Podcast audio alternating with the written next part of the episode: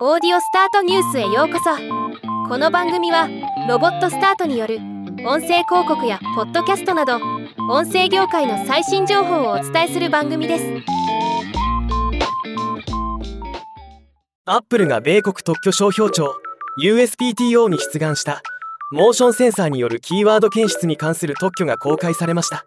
今日は今後の Siri の改善につながりそうなこのニュースを紹介したいと思います。特許の内容はユーザーが発話をする際にユーザーの口顔頭首は振動しますがこれを Apple のデバイスに内蔵された加速度計やジャイロスコープなどのモーションセンサーを使うことで唇の動きとして検出できるというもの。Siri にこの機能を実装することで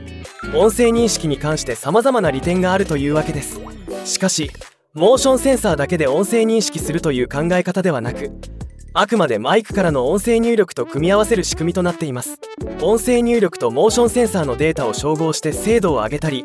マイクが拾った雑音や意図しない音を排除するために活用することが想定されています。またマイクなどのオーディオセンサーに比べて少ない電力で動くモーションセンサーを活用することで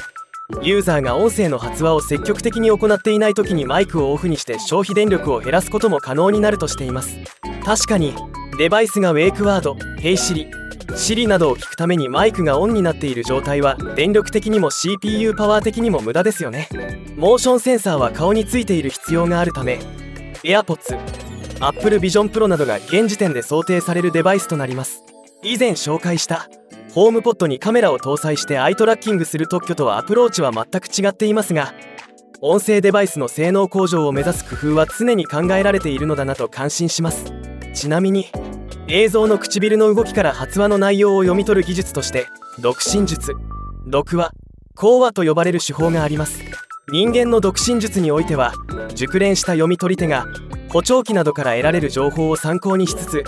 読話されていることを十分に理解してゆっくりと明瞭に話している発話者の正面でしかも至近距離から読み取ったとしても100%の内容を読み取れるものではなく発話の内容を同定できる確率は30%から40%前後と言います。なのでカメラを使って唇の動きを読むだけで音声認識するのは技術的にハードルが高いもののようです。ではまた。